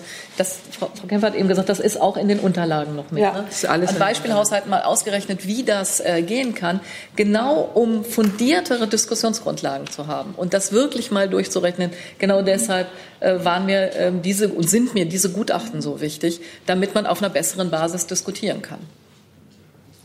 Zusatz? Ja, Nachfrage nochmal. Aber warum gelingt es dann damit nicht, die CSU zu überzeugen? Naja, wir haben jetzt gerade, glaube ich, äh, eine 55 Minuten lang diese Zahlen öffentlich. Ich glaube, so schnell geht das nicht, sondern man muss dann schon noch mal in das Gespräch miteinander eintreten. Dafür haben wir einen Mechanismus. Ähm, wir sind jetzt verschiedene Gutachten vorgestellt werden worden. Am 18. Äh, ist tragt das nächste Klimakabinett. Da sollen alle Gutachten noch mal auf den Tisch. Das soll miteinander äh, in dieser Gruppe diskutiert werden. Und im September muss dann eine Entscheidung ähm, getroffen werden. Also ein Verfahren, um miteinander dazu eine Entscheidung zu kommen, ist ja jetzt ähm, endlich äh, auf dem Weg. Herr Zweigler. Ja, hier vorne. Äh, auch noch eine Frage zu den Unternehmen an Frau Schulz und vielleicht Frau Kempfert. Äh, ich habe noch nicht ganz kapiert, welche Konsequenzen äh, eine CO2-Bepreisung denn für die Logistik- und Transportbranche hätte. Mhm. Äh, die können ja nun wahrscheinlich ganz schwer über die Stromkosten kompensiert werden. Und B, wenn sie höhere Preise haben, versuchen sie die natürlich an die Kunden abzugeben. Das ist aufgrund dieses harten Wettbewerbs, den es schon gibt, wahrscheinlich nur teilweise oder gar nicht möglich. Was bedeutet denn das für die? Können Sie vielleicht soll ich, soll ich anfangen und dann ergänzen? Ja. ja. Also äh, grundsätzlich, ich fange mal an und dann ja. Ja, es hat natürlich, wenn der Spritpreis steigt, hat das Auswirkungen gerade auf die äh, Logistikbranche. Und deswegen äh, ist es so wichtig, sich das genau anzugucken. Man müsste dann eben überlegen, ob man, äh, weil die im internationalen Wettbewerb sind, man da auch von der Energiebesteuerung absieht. Man sieht um uns herum, CO2-Steuern haben Dänemark, Estland, Finnland, Frankreich, ähm, wir haben es, ähm, sucht die anderen, Norwegen, Polen, Portugal, Schweden, Schweiz, Spanien. Äh, also es gibt schon einige CO2-Steuern um uns herum. Äh, trotzdem muss man, wenn man sowas auf den Weg sind, sich sowas nochmal ganz genau angucken und sehen, äh, ob man da dann nicht Entlastungen schaffen muss. Genau dafür ist es so sinnvoll, dass wir die genauen Berechnungen jetzt haben. Ja, noch Entschuldigung, Sie waren fertig? Ja. ja. Ähm, da noch ergänzen, weil wir haben uns im Rahmen unserer Studie gerade mit dem äh, Verkehr noch sehr intensiv auseinandergesetzt, jetzt nicht nur für, äh, im Rahmen der Pendlerin, sondern auch für Transportunternehmen äh, und festgestellt, äh, dass es in der Tat äh, dann, wenn man die europäische Energierichtlinie anwendet, schon sinnvoll ist, wenn man es auch mit, zumindest mit den Nachbarländern harmonisiert, weil es gibt die Gefahr der grauen Im- und Export, also dieser Tanktourismus in Anführungsstrichen, der stattfinden kann, wenn man ähm, die äh, an den Landesgrenzen dort die äh, Unterschiede hat. Und, äh, aber wir schlagen auch äh, gerade für den Transportsektor, für das Gewerbe verschiedene Entlastungsoptionen vor, die man auch um, äh, umsetzen kann, zum Beispiel über die Kfz-Steuer oder andere Ausgleichsmaßnahmen, die es im Rahmen der europäischen Energiesteuerrichtlinie äh, gibt. Damit ähm, hat man dann die Möglichkeit, dass man gerade die gewerblichen Unternehmen entlastet. Herr Nestle. Dankeschön. Ähm, wir überlegen auch in anderen äh, Vorhaben, wie man mit der Industrie, mit dem Gewerbe umgehen kann, wenn dort höhere Sprit- oder höhere Heizstoffpreise auftauchen. Und versuchen oder suchen gerade Wege, wie man es machen kann, ohne sie bei dem äh, Energieverbrauch zu entlasten, weil wir nämlich da sehen oder möchten, dass die Lenkungswirkung auch dort wirkt. Aber es gibt genauso wie bei der Rückgabe bei Haushalten durch eine Pro-Kopf-Prämie Möglichkeiten, wie man die Firmen eventuell branchenspezifisch entlasten kann, ohne dabei die Anreizwirkung beim Energieverbrauch wegzulassen.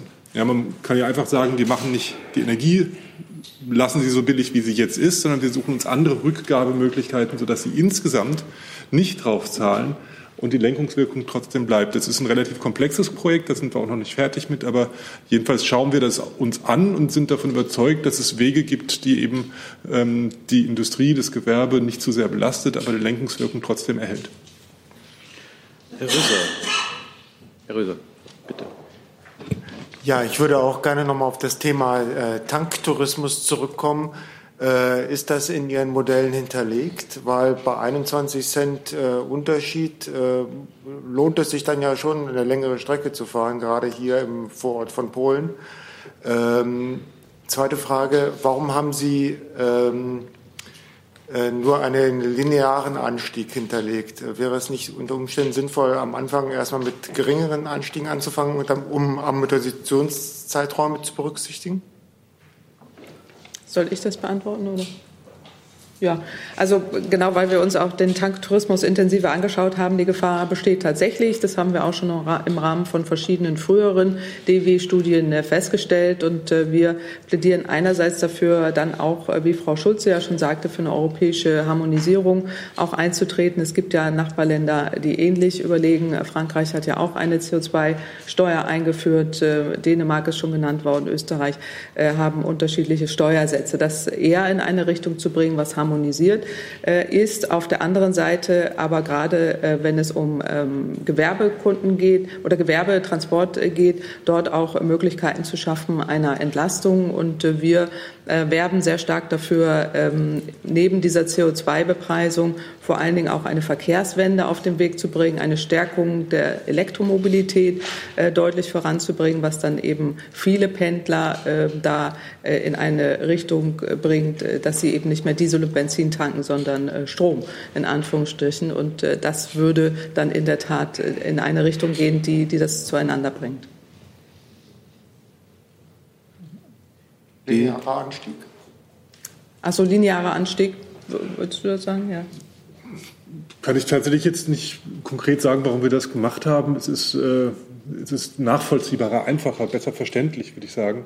Ähm, Nochmal zentral ist, dass wir wissen, es gibt den Anstieg.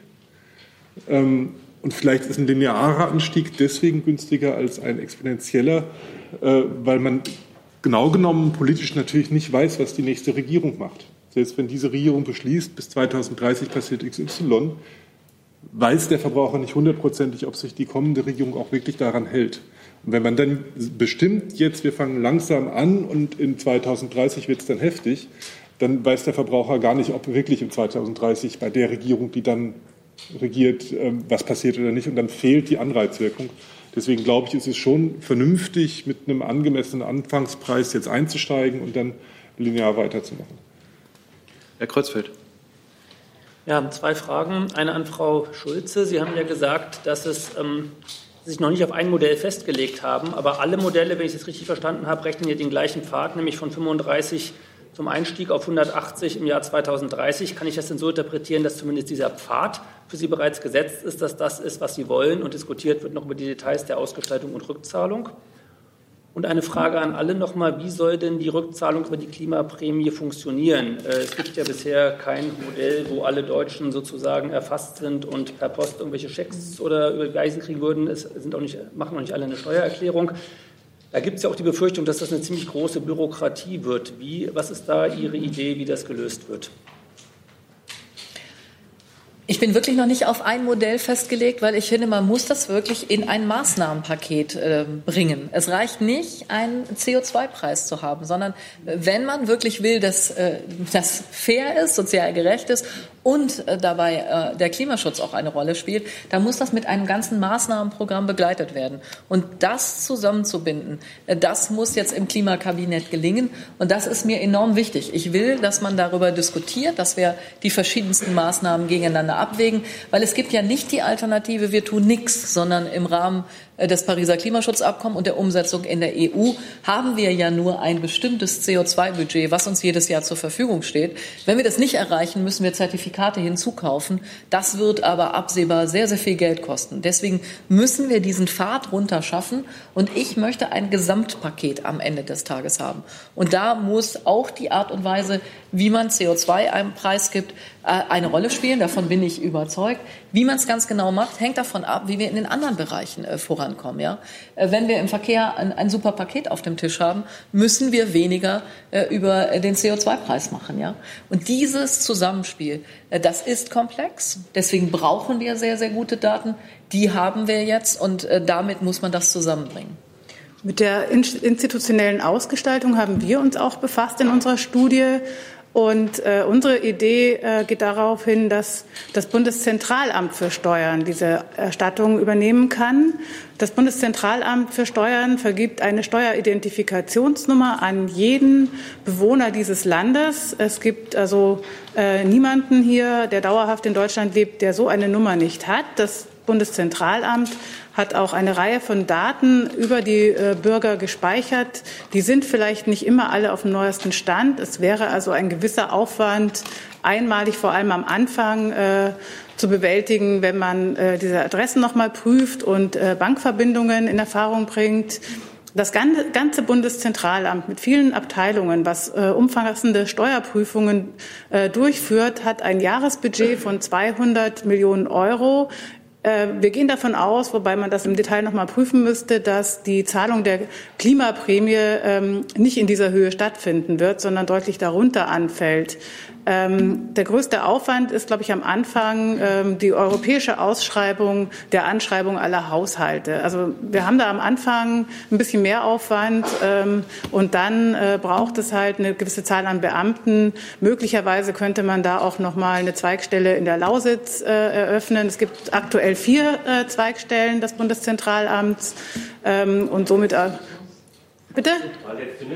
Nein, äh, nein, aber ich meine, das ist kann, also wenn, wenn ähm, Menschen nicht, das ist kein Zynismus, es ist halt, es ist auch nicht die Lösung, aber es ist eine kleine Idee am Rande. Jedenfalls, ähm, vielleicht schaffen es auch die äh, baulichen Voraussetzungen, dass man die notwendigen Beamten in den vier existierenden Standorten unterbringt. Ähm, das dürfte zu einem vertretbaren Aufwand möglich sein. Also das ist auch die Rückmeldung äh, vom Bundeszentralamt. Möchte sonst jemand ergänzen? Nee, das okay. Ähnliches wollte ich auch sagen. Ja. Dann sind Sie dran, Herr Kollege. Bitte. Hier. Äh, Wiedemann von Energate, zwei kurze Fragen. Einmal nochmal zu dem Kompensationsprinzip. Das gibt es ja in der Schweiz schon länger. Hat aber nicht dazu geführt, dass da jetzt große CO2-Minderungen äh, eingetreten sind. Die verpassen, zumindest was ich vorhin gelesen habe, auch ihre Klimaziele für 2020. Mhm. Äh, was liegt das daran, dass da sozusagen die flankierenden Maßnahmen fehlten? Oder was macht Sie dann optimistisch, dass das in Deutschland funktioniert? Und bei der Klimaprämie habe ich mich gefragt, warum ähm, die erst kommen soll, wenn ich das richtig verstanden habe, und dann die ähm, Kompensation über Strompreise stärker. Denn wenn wir Sektorkopplung Kopplung machen wollen, da klagen zumindest die Unternehmen, die das machen, ja jetzt schon über die äh, großen Hürden, die es da gibt. Und einer ist nun mal der Strompreis und die vielen Umlagen. Also warum macht man das dann nicht vielleicht in umgekehrter Reihenfolge? Soll ich das beantworten oder Frau Schulze wollen Sie? Ja, das Genau. Also wir haben uns äh, die Schweiz äh, genauer angeschaut und äh, die ersten Wirkungsanalysen äh, zeigen äh, durchaus, dass es äh, Effekte gegeben hat, vor allen Dingen im Wärmesektor. Das ist in, in Schweden genauso zu beobachten. Und das stärkt dann nochmal auch unsere These, was wir eben schon gehört haben, dass man langfristige Investitionen anschiebt. Äh, mit einer solchen CO2-Bepreisung. Und diese Wirkungen äh, sind äh, durchaus da und auch zu beobachten. Und ähm, dass jetzt die Schweiz insgesamt die Klimaziele nicht erfüllt, ist genau wie in Deutschland auch. Wenn man an anderer Stelle nichts macht oder zu wenig, dann reicht es eben nicht. Und die, ähm, das schwedische Modell ist ja auch deshalb erfolgreich, weil man auch im Wärmesektor diese Wirkung gesehen hat, gerade bei der Nahwärme, äh, dass äh, man gezielt äh, eben solche Konzepte noch äh, wieder unterstützt hat und auch die energetische Gebäudesanierung unterstützt hat. Ähm, und deswegen hat man äh, sehr gute Wirkungen im Wärmebereich, äh, zu, auch in Schweden, aber auch in der Schweiz äh, zu, beobachten. Und in, selbst in Frankreich, jetzt auch mit der Rückerstattung, klappt es ja auch. Selbst da kann man schon vorsichtig ähm, auch äh, erste äh, Wirkungen sehen, aber das ist zu früh, um das tatsächlich zu beurteilen. Ähm, wichtig ist eben nur, dass man es auch wirklich flankiert mit anderen Maßnahmen. Herr Nestle. Danke. Ähm in der, Schweiz, in der, Schweiz, wird tatsächlich durch die CO2-Steuer fast ausschließlich der Wärmebereich angefasst. Mhm. Und wenn das, was Sie bisher gemacht haben, noch nicht ausreicht, um die Ziele zu erreichen, liegt es vielleicht ja auch daran, dass die Ziele tatsächlich sehr anspruchsvoll sind weil nicht nur in Deutschland, sondern auch in der Schweiz und anderswo lange Zeit zu wenig gemacht worden ist. Ähm, insofern ist es nachvollziehbar, dass mit dem Schritt, den die Schweiz vor ein paar Jahren schon gegangen ist, das noch nicht ausreichend ist und nachgesteuert werden muss. Aber was nicht gesagt werden kann, ist, dass es nicht geholfen hätte. Das ist schon sehr eindeutig belegt, dass äh, der Weg, den die gegangen sind, hilft, aber eben noch nicht weit genug. Ganz kurz zur Sektorkopplung und dem Strompreis. Ähm, es gibt gerade im Verkehr ja verschiedene Hemmnisse, weswegen die Sektorkopplung, sprich der Umstieg auf Elektromobilität, nicht stattfindet. Und der Strompreis ist an der Stelle tatsächlich ein eher nachrangiger Grund, dass es nicht funktioniert. Sie alle wissen, es liegt daran, dass die Autos noch sehr teuer sind im Kauf. Sie wissen, die meisten machen sich Sorgen darum, ob sie eine Ladesäule finden. Sie wissen, viele haben Bedenken, ob das Auto denn weit genug fährt mit dem Elektromotor. Ähm, das sind die zentralen Hemmnisse, äh, weswegen im Mobilitätsbereich äh, die Sektorkopplung noch nicht so läuft. Es ist weniger an der Stelle die, die Strompreissenkung und dann würde sozusagen eine Strompreissenkung auch an der Stelle gar nicht so stark helfen, wie wir uns das vielleicht wünschen würden. Andere Maßnahmen sind da vielleicht sinnvoller. Frau Dapp. Bitte schön. Ja. Ähm, ja, ich wollte mal über den Koalitionspartner haben wir ja schon gesprochen, aber nach der SPD-Seite fragen. Haben Sie mit Herrn Scholz darüber gesprochen? In manchen Punkten sind Sie ja doch konkret geworden. Energiesteuer ist der richtige Weg. Ähm, ist das jetzt das Konzept der gesamten SPD-Seite in der Koalition? Und wie schnell wäre das eigentlich umsetzbar? Also wenn jetzt äh, man sich Ende September einigt, das machen wir so, ab wann hätten wir dann den CO2-Preis? Das, was in den Gutachten jetzt vorliegt, ist nicht ein Konzept sondern es ist die Grundlage äh, einer politischen Entscheidung darüber zu treffen. Es sind verschiedene Modelle, die hier gerechnet worden sind und auf dieser Grundlage kann man sehr gut entscheiden. Was äh, vollkommen klar ist, ist, dass wir dieses Maßnahmenpaket brauchen und äh, das hat die SPD in ihrem Papier ja auch ähm, sehr deutlich gemacht, was ähm, in, vor zwei Wochen veröffentlicht wurde, dass ähm, wir äh, uns einen CO2-Preis vorstellen können, wenn er sozialverträglich ist. Und dieses Gutachten ähm, oder die Gutachten, die drei Gutachten zeigen jetzt hier sehr klar, man kann das sozialverträglich ausgestalten. Es gibt einen Weg dafür, das sozialverträglich zu tun. Und das ist für uns ganz wichtig. Klimafreundliches Verhalten muss sich lohnen. Und äh, wer meint, er muss das nicht tun, der soll dafür dann eben ähm, auch zahlen müssen. Aber es muss die Möglichkeit geben, sich klimafreundlich zu verhalten. Und die muss dann äh, auch belohnt werden. Und da sind die Rahmenbedingungen jetzt ganz klar. Insofern ist es nicht äh, das Konzept einer Partei, sondern äh, das ist jetzt äh, ein Konzept, was aufzeigt, wie geht es? Also wie geht es sozialverträglich? Wie äh, kann man äh, das Geld an die Bürgerinnen und Bürger äh, wieder zurückgeben? Wie kriegt man so einen Belohnungsmechanismus äh, wirklich hin? Und was muss eigentlich alles rundherum noch passieren? Vier Fragen haben wir noch. Moment, wie schnell bitte? würde es gehen? Wie schnell das äh, hängt davon ab. Also wenn wir jetzt im September entscheiden, muss äh, dann ja müssen dann die konkrete Ausgestaltung des Gesetzes auf den Weg. Ich glaube, dass das der Weg ist, der am schnellsten geht. Wenn man sich die ganzen Modelle anguckt, die im Moment auf dem Tisch liegen, ähm, ist das ein Weg, der jedenfalls deutlich unbürokratischer ist äh, als die anderen Modelle. Also es würde schneller gehen, äh, als äh, europaweit irgendwas zu verhandeln äh, oder äh, andere Wege zu gehen. Aber wie schnell ganz genau, ähm, kann ich ähm, leider auch noch nicht sagen. Zehn Minuten, vier Fragen. Herr Jessen, bitteschön. Ja, ich habe zwei Fragen. Äh, zum einen der moderate Einstieg, der sozusagen ja hier die operative Vorgabe war, ähm, offensichtlich auch aus Rücksicht auf den Koalitionspartner der Scheuerei. Äh, dieses Modell hat ja beim äh, Zertifikathandel nicht funktioniert. Da war es die gleiche Architektur. Wir steigen moderat ein und dann bewährt sich das und steigt. Was macht Ihnen die Hoffnung, dass das diesmal nicht auch wieder ein Flop wird, sondern sich tatsächlich durchsetzt? Und die zweite Frage, äh, wenn man davon ausgeht, Endpunkt 180 Euro pro Tonne, was würde das pro Kopf umgerechnet an Rückgabeprämie bedeuten?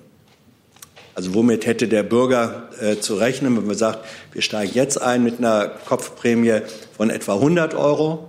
Ja, worauf ist die eigentlich bezogen? Auf äh, 35, 40, wie auch immer. Was, womit hätte der Bürger, wenn das äh, aufkommensneutral sein soll, an Prämie, an Rückgabeprämie zu rechnen bei 180 äh, Euro pro Tonne CO2? Soll ich zur ersten Frage mhm. Also der Unterschied zum Emissionsrechtehandel bei der Steuer ist ja, dass wir eine Preissicherheit haben. Und das hat man beim Emissionsrechtehandel nicht. Das ist ein Mengeninstrument, wo man ja über diese Caps äh, dann einen Preis erwirkt. Und äh, der Emissionsrechtehandel hat ja den großen Nachteil gehabt auch, dass äh, sehr viele Zertifikate zugeteilt wurden, ähm, dass er nicht richtig funktioniert hat und die Preiswirkung sehr niedrig war und damit auch die Lenkungswirkung. Ähm, beim Preisinstrument hat man Planungssicherheit, weil jeder weiß, jetzt sind es 35, in zehn Jahren sind es 180. Und damit hat man eine Planungssicherheit, die man beim Emissionsrechtehandel nicht hat und auch nie haben wird. Und das macht es ja auch für Unternehmen sehr schwer, ähm, da entsprechend zu reagieren. Beim Emissionsrechtehandel gibt es ja jetzt auch viele andere Probleme. Ich weiß, es gibt ja jetzt den Vorschlag, dass äh, man einen europäischen Emissionsrechtehandel einführen will. Ähm, das ist äh, kurzfristig nicht äh, so leicht umsetzbar, juristisch fragwürdig. Äh, und mich wundert eben auch, dass, es, äh, dass da mit Planungssicherheit argumentiert wird, weil äh, wenn man wirklich ambitionierte Caps hat, heißt das, äh, der Preis wird massiv nach oben gehen äh, und die Industrie äh, läuft Gefahr des Carbon Leakage, der tatsächlichen Abwanderung. Das kann nicht wirklich im Sinne ähm, derjenigen sein, die dafür argumentieren. Deswegen wundert mich diese Argumentation da sehr stark.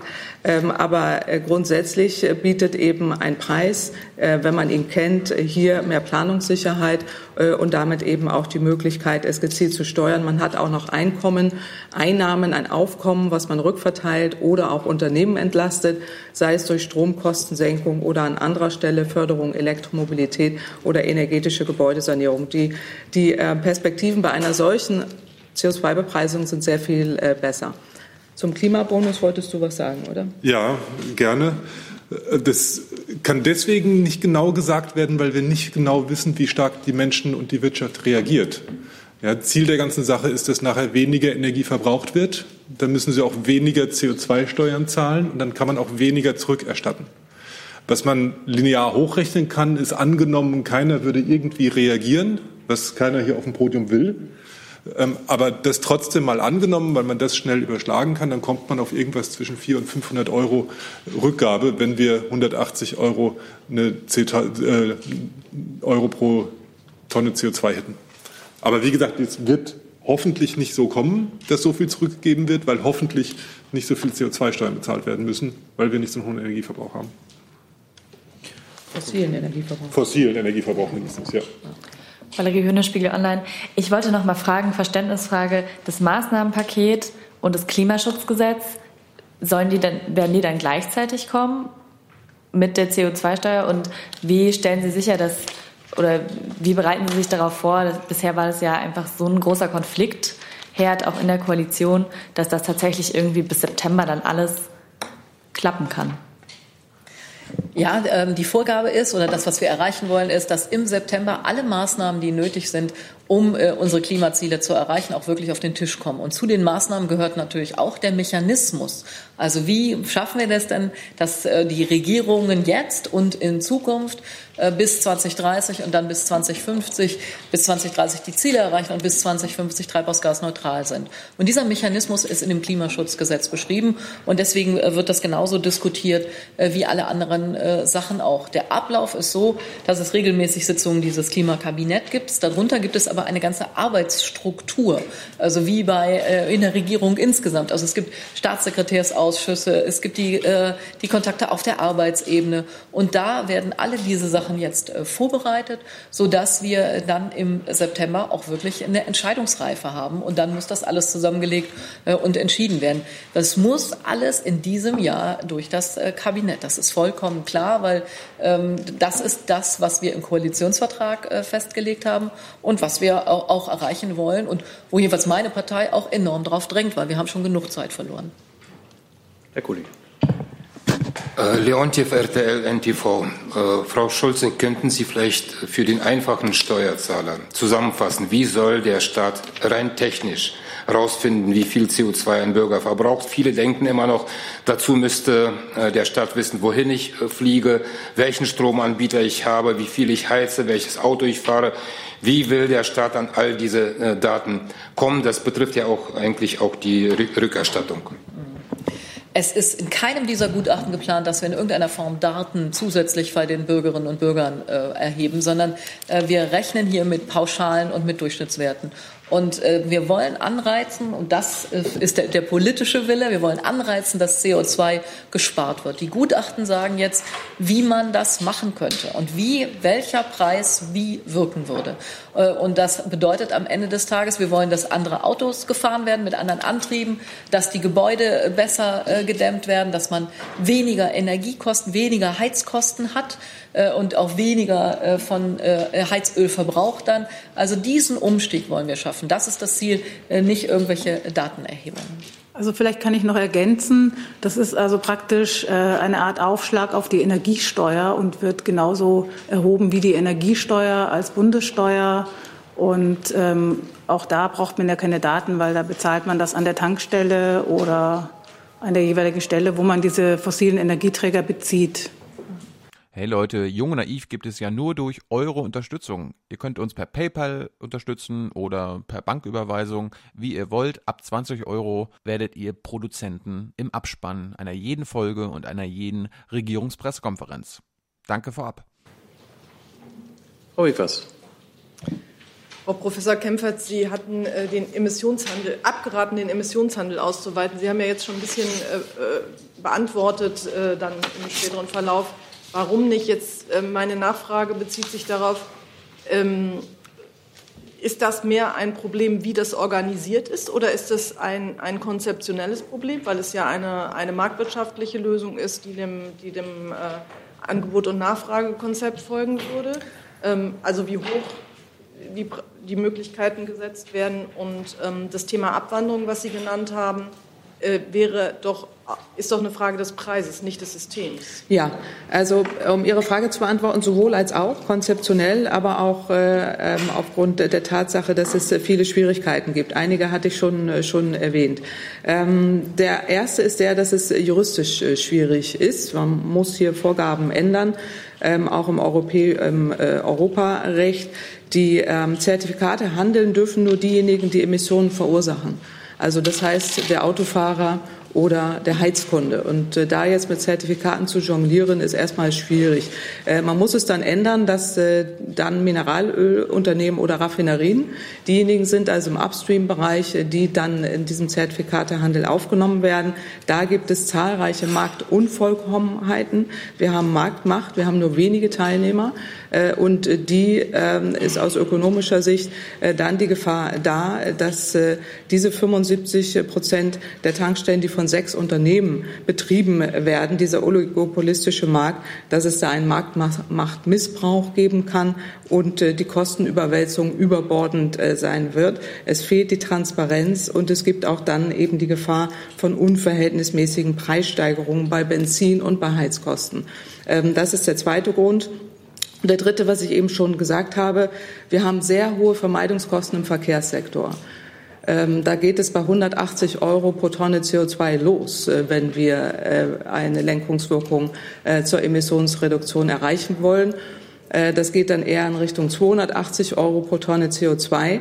Äh, und bei dieser Größenordnung äh, wandert die Industrie ab. Und das ist auch nicht zu verantworten, dass man es zueinander zieht. Also aus dem Grund ist es sinnvoll, dass man ähm, darauf verzichtet, eine Erweiterung des Emissionsrechtehandels durchzuführen, sondern wirklich über eine CO2-Bepreisung in diesen Sektoren rangeht, so wie wir es äh, vorgeschlagen haben.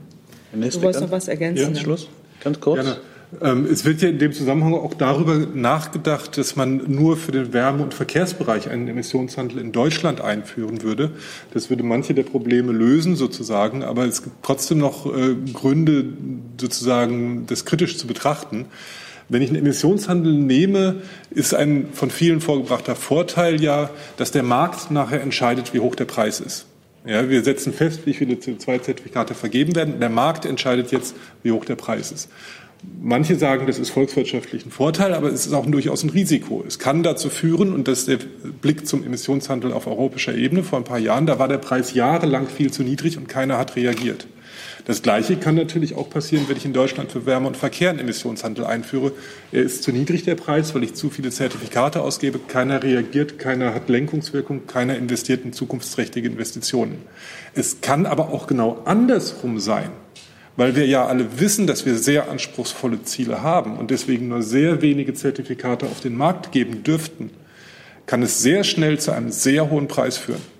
Das wissen wir nicht, weil das der Markt entscheidet. Und das gibt die Politik aus der Hand, indem der Markt entscheidet, wie hoch der Preis ist. Und es kann zu erheblichen Wirkungen führen, die auch negativ sind, weil der Preis dann plötzlich zu hoch ist. Also Andersrum beim CO2-Preis bestimmt der Staat, dass so und so hoch der Preis ist und der Markt entscheidet, wie man reagiert auf diesen Preis, kann reagieren, weil er den politisch weiß, wo es hingeht. Also bei stringenten Emissionsminderungszielen wissen wir schon, wie hoch die Vermeidungskosten sind. Da gibt es diese Vermeidungskostenkurven auch vom BDI, äh, von entsprechenden Institutionen, in anderen Studien. Und da sehen wir einfach, dass die teuren Optionen alle im Verkehrssektor stattfinden.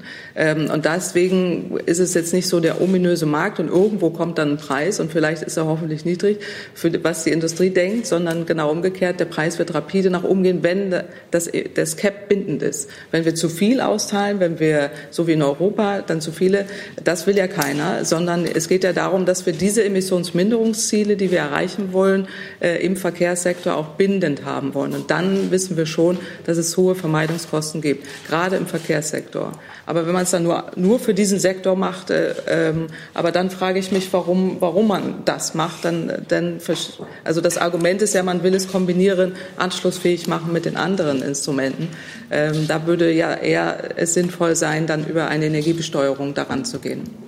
Für heute müssen wir zum Schluss kommen, aber ich habe das Gefühl, wir sehen uns zu diesem Thema das ein oder andere Mal hier noch wieder. I'm